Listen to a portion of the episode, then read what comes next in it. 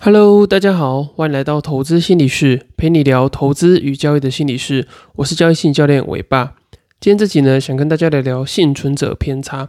那在聊这集之前呢，想跟呃各位听众说声不好意思，因为我最近呃研究所的课真的是呃太多，然后呢呃报告也很多，所以其实花蛮多时间在做这些呃报告啊，或是呃准备呃研究所的考试等等的。所以在更新的频率上可能会比较慢一点，所以如果说大家真的已经等到快受不了的时候呢，哎，一定要先记得传讯息给我哦，就是先不要取消关注，先传讯息给我，跟我说，哎，你真的是等了非常久，那我会呃想办法把这些时间排开，然后赶快再生出一集出来。那原则上，呃，频率还是维持，呃，希望是一个礼拜一集。那如果说大家对于这个更新的频率有什么想法，或者说你有想呃听什么样的主题的话呢，也可以再透过呃 Line 的官方账号，或者是透过呃 Facebook 的私讯，然后呢来告诉我。好，回到今天的主题，为什么今天这集要讲这个幸存者偏差呢？因为在这个市场不好的时候啊，其实大家对于幸存者偏差这个词才会比较有感觉。不然，当这个呃股票在多头行情啊，或者说呃成交量很大的时候，诶，大家都觉得说好像赚钱很简单，然后呢，就算这个凹单，然后呢再把钱做这个摊平的动作，然后呢一样还是会有这个获利。那当这个市场状况变得不是很好啊，成交量下降，然后股票也开始走这个缓跌或者急跌的这个状况的时候呢，诶，大家就会想说，诶，之前不是有谁谁谁是这个少年股神，或者说之前有谁可以在这个短时间内呃赚几十个 percent 的报酬，或者说赚呃几百万的这个报酬？那这些故事呢，呃，当你听多了之后，诶，你就觉得说，诶，自己好像也可以。可是，呃，殊不知呢，就是这些人，也许是那些呃做了很多一样的事情，然后呢阵亡的人，呃，可是你没有看到。所以，当你本身没有这个幸存者偏差的这个意识的时候啊，你很容易会看到那些呃赚很多钱的人，然后他们呃做了什么事情，然后你就会一味的去仿效他们。可是你不知道说，诶，他们可能承担了一些风险。那当呃大部分的人都承担这些风险，然后呢呃阵亡的时候呢，诶，你当你忽视了这个事实的时候，你可能就会陷入这个呃风险的陷阱里面。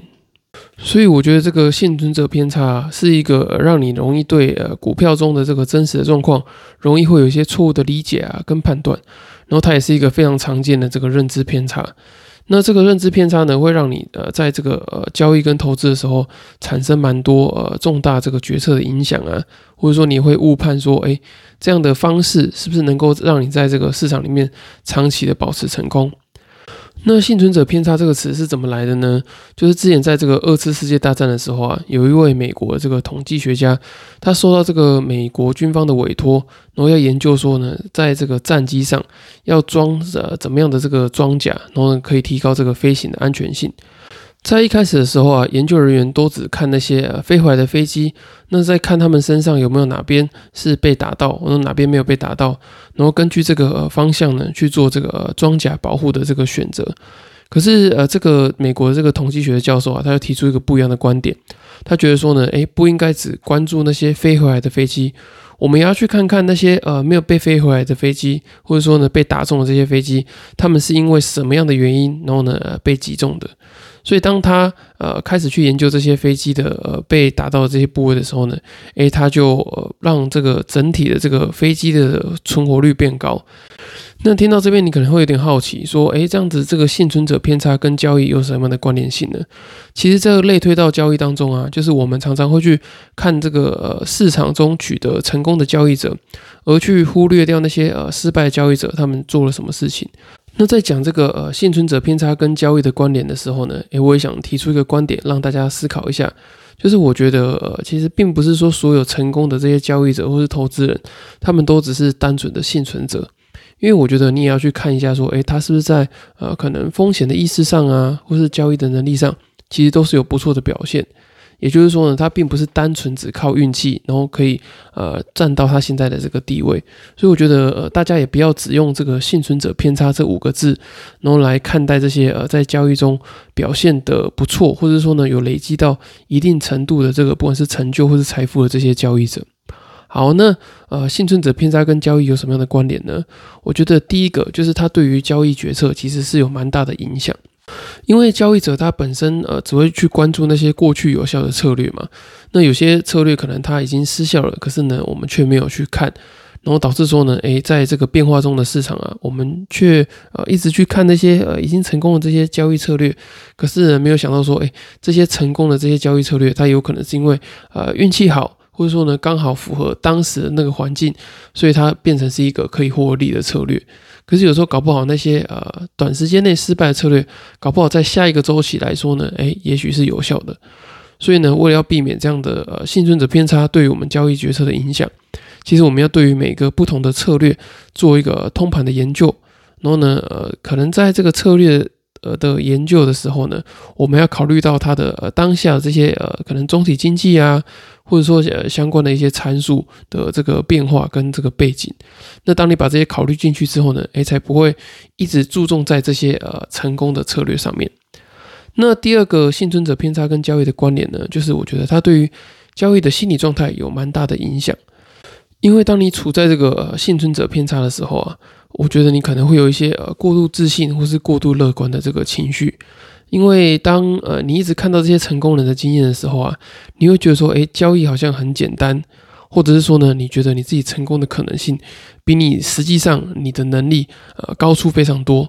所以当你有这样的高估的状况的时候呢，你就会不自觉的去冒更大的这个风险，然后我们也会陷入呃比较贪婪的这个情绪啊，然后我们在这个杠杆上面可能也会用比原本我们预期中的这个杠杆还要来得大。那我觉得这一些都会让你对于这个风险的敏感度有明显的下降，那也会连带的去增加你呃遇到呃超额亏损啊，或者是呃大幅回档的这个可能性。所以我觉得你在交易的过程中一定要时时的去觉察说，诶，自己有没有这个呃幸存者偏差这种呃认知的偏误。那最后一个幸存者偏差跟交易的关联性呢，我觉得是呃对于资金跟风险管理会有影响。就像我刚刚讲到的嘛，就是如果说你有这个幸存者偏差这种想法的话呢，你可能会有呃过度乐观的状况，所以呢就会让你在呃资金的分配上，你会变得比较大胆，甚至比较激进，然后在这个风险的这个管理上面呢，你可能也会比较轻忽啊，然后你会觉得说，哎，这个交易的这个风险可能并没有你想象中这么严重。可是我觉得，呃，这样的状况并不是一个好的呃投资的情形。所以，如果说我们要呃有效的去应对这个幸存者偏差的话，我们应该要呃考虑所有可能性的这个状况。你不要觉得说，哦，明天一定不会大跌，或者说呢，明天一定不会大涨。我觉得，虽然说几率有高有低啦，可是我觉得，当你把这些呃不同的层面的这些呃状况，或者说不同情境的这些状况都考虑进去的时候呢，可以让你的这个投资有一个更周延，而且也可以让你在这个市场中存活得更久。那刚刚讲完这个幸存者偏差跟交易的关联啊，我也想举两个例子。那第一个呢是呃，在大家不知道还有没有印象，在二零二一年的时候啊，其实大家很多人在讨论这个呃要当这个航海王或是这个钢铁人。因为像我常常就遇到，不管是朋友或是同事啊，都看到说，诶，他们在看这些呃航运股或是钢铁股的报价，然后连这个平常很少在投资啊，很少在呃谈论这些交易股票的这些呃朋友，他们还跟我说，诶，你觉得钢铁股你看不看好啊？或是你这个航运股你觉得怎么样？那大家呢就纷纷把自己的这个钱都投入到这些类股里面。那为什么大家会有这种热潮呢？就是因为大家都看到呃一些呃成功的人，他们透过航运股或是钢铁股，然后呢赚到一笔蛮大的这个金额的收获。可是他们没有想到说呢，诶，有些人可能是重压这些呃航运股或是钢铁股，可是却呃并没有一个好的收获，或者是说呢，甚至他呃可能导致他赔了蛮多钱等等的。所以在呃这个二零二一年的中后期啊，随着这些航运股慢慢呃。涨到最高点，然后呢，开始缓慢的去做整理或者是下跌的时候，大家还是对于呃这些股票呢，保持着有一种呃幸存者偏差的这个期待在里面。那当你看到现在二零二三年的时候，其实也并没有什么人再去讨论说要想要成为这个航海王啊，或是钢铁人。那我觉得从这个例子你就可以知道说呢，其实呃股票的这些循环啊，类股的轮动都一直有在。可是呢，呃，大家还是保持着这个呃幸存者偏差的迷失，然后一直追去追那些呃以前呢，好像看起来很光鲜亮丽的那个样子。可是殊不知呢，呃，更多你可能透过呃投入很多大量资金，然后亏损的这些案例呢，可是其实你并没有看到。那除了股票的案例啊，我也在举另外一个很现实的案例跟大家分享，就是呢这个关于创业的案例。根据这个经济部中小企业处呃创业咨询服务中心统计啊，在创业第一年就倒闭的这个几率呢高达百分之九十，然后呢，如果在五年内阵亡的这个比例啊更高达百分之九十九。也就是说呢，创业超过五年的这个企业啊，它的这个存活率只有一 percent。可是尽管这个成功的几率这么低啊，可是你还是常常听到你身边有朋友想说，哎，我们干脆来创个业，或是呢开个店等等的。那为什么在这个这么低的这个存活率底下呢，大家还是呃纷纷抱持这个创业的梦想？我觉得呢，呃，这个重点就是在于这个幸存者偏差。你常常会看到有些人哦，创业好像很成功，然后呢分店一直开，然后呢赚进这个大把的钞票。可是更多的是呢，你没有看到那些呃，租可能租了一个店面，然后呢过了两三个月之后就倒闭。或者是说呢，呃，营运周转不灵啊，找不到人等等的这些因素，所以我觉得，如果说你没有厘清说，呃，这个幸存者偏差，然后呢，去更务实的去检讨你的这个创业的，不管是能力啊、资本啊等等的，你会在不管是投入创业或是投入这个交易跟投资，都会过得蛮辛苦的。那听到这边，你应该会觉得说，哦，幸存者偏差感觉好像很恐怖诶。那我们要怎么样去摆脱这样的这个呃认知的偏误呢？那我跟大家分享三个方法。那第一个呢，当然就是要有意识的去觉察自己有幸存者偏差这个呃想法，因为我觉得呃我们自己很容易会进入到这种呃自动化思考的这个状态。也就是呢，你看到一些成功者，你就觉得说，哎，好像成功就是这么呃理所当然。所以我觉得你要有意识的觉察说，哎，自己怎么一直在呃看这些成功者，就是并没有说，哎，去参考一些呃反面的例子啊，或者是说呢，为什么自己对于这个成功者有这么大的这个迷失？那当你在这个交易的时候啊，你有意识的想到这件事情的时候，就会让你比较不会那么冲动的把这些呃资金呢，或者是一下子就投入到哦某个标的或者是某个呃商品里面。因为当你有办法啊跳脱出来去看待这件事情的时候，你就可以用比较理性的方式去呃分析呃股票啊，或者说分析你要投入的标的。那第二个方法呢，就是你要去研究失败的案例。那刚刚是我们要去做这个自我觉察嘛，就是你要先发现，然后呢，你才能够踩刹车。那我觉得这个研究失败的案例啊，有点像是一种刻意的练习，就是你不要去看这些成功的例子，你反而去看那些呃失败的人，他们都是呃为了什么而去做这种呃错误的这种决定。就像刚刚分享到这个呃被打下来的战机嘛，你就去看那些被打下来的战机，他们是哪边容易被打，那你你就去强化那个部分。所以呢，我觉得在这个呃思考跟决策的过程中啊，你要保持一个比较呃谦虚，然后呢比较谨慎的这个态度，然后呢不要觉得说呢呃成功好像就是呃很自然而然的就会发生，或者是说呢呃成功好像很简单就能够达到。那当你能够去看那些失败者的原因，或者是说呢你去检讨自己为什么会失败的时候，我觉得这样的成长会更快，而且呢也会更稳健。因为你会对于风险有更高的意识，然后比较不容易再走上别人会去失败的那条路。那最后一个要摆脱幸存者偏差的这个方法呢，就是要收集更全面的数据跟资讯。那我之前有分享过叫确认偏误的这个呃认知偏误嘛。那在这个确认偏误的状况底下呢，我们很容易会去确认自己呃原本就有的这个观点。也就是说呢，假设你今天看到这只股票，你觉得它会涨。所以呢，你就会去找很多跟它呃可能会涨相关的这些新闻来看。那我觉得幸存者偏差其实也就是一种呃确认的偏误，因为你会一直看这些呃成功者他相关的这些资讯嘛，就是你会去找哦他为什么会成功，然后呢他成功这些内涵是什么，然后你就会一直去呃重复的去验证这些资讯。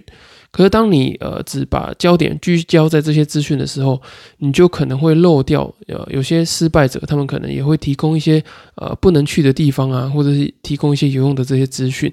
所以我觉得呃你要摆脱这个确认偏误，我觉得蛮重要的。那我之前在确认偏误的那一集啊，有提到有两个，我觉得在交易中蛮实用的这个方法，就是呢如何去避免确认偏误的这个状况。那第一个呢，就是寻找这个否证的资讯。就是当你呃知道这只股票，就是当你有想说这只股票可能会涨，你可能在某个地方，你开看到它有这个利多的消息，你开始有这个念头说，诶，我觉得它会涨的时候呢，诶，你就可以马上的去搜寻一些反面的资讯，就是呢，诶，它可能有哪些利空的消息啊，或者说呢，诶，有没有哪些机构觉得说，诶，它可能状况呃不是很好，有哪些呃产业的这些负面消息，你可以先去把它找出来，然后呢，把它对比之后呢，能再确认说你是不是要进场去做买进的动作，这是第一个，就是寻找否证资讯的这个部分。那第二个呢，就是你要站在这个交易对手的这个层面去做思考，也就是说呢，当你要买进一张股票的时候，你就会思考说，诶，为什么有人会把这只股票卖给你？那当你透过这个呃站在交易对手的这这个角度去做思考的时候，你就比较不容易会跳到这个呃确认偏误的这个陷阱里面。所以，我们呃把这两点总结起来看呢，要如何去避免幸存者偏差呢？就是你要去收集这些反面的资讯，然后呢，你也要去呃站在另外一方，也就是呢。呃，失败者的这一方，或者是说呢，呃，你的交易对手这一方来看，然后呢，呃，透过这样的呃方式呢，你可以收集到更全面的数据跟资讯。那最后呢，我帮大家做一个这个幸存者偏差的结论。我们在这个市场中啊，其实呃无时无刻都会听到这些呃少年股神的故事。那我觉得说呢，呃，你并不是没有成为这个少年股神的机会，而是呢，不要只是一味的看到说哦，他们光鲜亮丽的那一面。你要去看看他们啊承担了什么样的风险，然后呢，他们获得成功这些途径是不是一个呃理性的途径，还是说呢，他们只是单纯的就是把钱随便种下几张股票，然后呢就变成现在这个样子？那我相信大部分的呃，我看到的这些呃比较年轻成功的这些呃投资人或者交易者，他们其实真的都蛮有一些呃呃交易的这些水准，或者说呢他们在心态上也是非常的成熟的。那我觉得你要去看这些好的地方。那至于他们有些可能没有做好的地方啊，我觉得你也可以特别去研究。那我觉得这个就会变成是你未来会成功的这个利基。那你一定要记得，就是在这个呃投资跟交易的过程中，要时时刻刻的去觉察说，诶，自己有没有陷入这个呃幸存者偏差的这个交易陷阱里面。那如果说你发现你陷入的话呢，诶，不要忘记再回来听这一集的这个节目。另外也想跟大家分享，就是今天这一集的内容啊，呃，如果说你对幸存者偏差有兴趣的话呢，我有把这些文章收录在这个呃骨感的这个投资心理学专栏里面，那我也会把这个呃专栏的链接放在资讯栏，大家可以再去看。那如果说你今天整体听完之后呢，想对于这个呃交易心理啊或者投资心理有更多了解的话呢，也很推荐你购买我在六月七号出版的新书《在交易的路上与自己相遇》。那在书里面呢，我有写下许多投资跟交易的过程中容易遇到的这些心理问题啊，还有处理的这些方法。相信对于你呃这个投资跟交易的心理素质会有非常大的帮助。那如果说你没有时间看书，又想要快速的去找到自己的这个交易心理的盲点，改善交易心理素质的话呢，也欢迎你透过这个线上交易心理咨询的方式来找我做这个一对一的呃线上交易心理咨询。那我可以在这个咨询的过程中呢，呃比较快速的去帮你找到呃你个性跟交易心理状态的这些关联性，然后呢也可以帮你找到你在呃交易跟投资过程中的这些心理的盲点。让你可以去提高呃交易跟投资的执行力，然后呢，让你在这个交易的过程中可以更顺利。那如果说你都没有付费的考量的话呢，没关系，我有成立一个呃专门在讨论投资心理跟交易心理的群组。那你只要在这个资讯栏这个官方账号呢，呃私讯我，然后呢输入这个呃 Parkes 听众专属的代码 PSY，我就会把这个群组讨论群组的链接传给你。然后呢你之后就可以在里面呃提出一些呃交易心理的问题啊，跟大家讨论。然后呢我看到的话呢也会去回复你。那今天节目就到这里喽，谢谢大家今天的收听，那我们就下次再见，拜拜。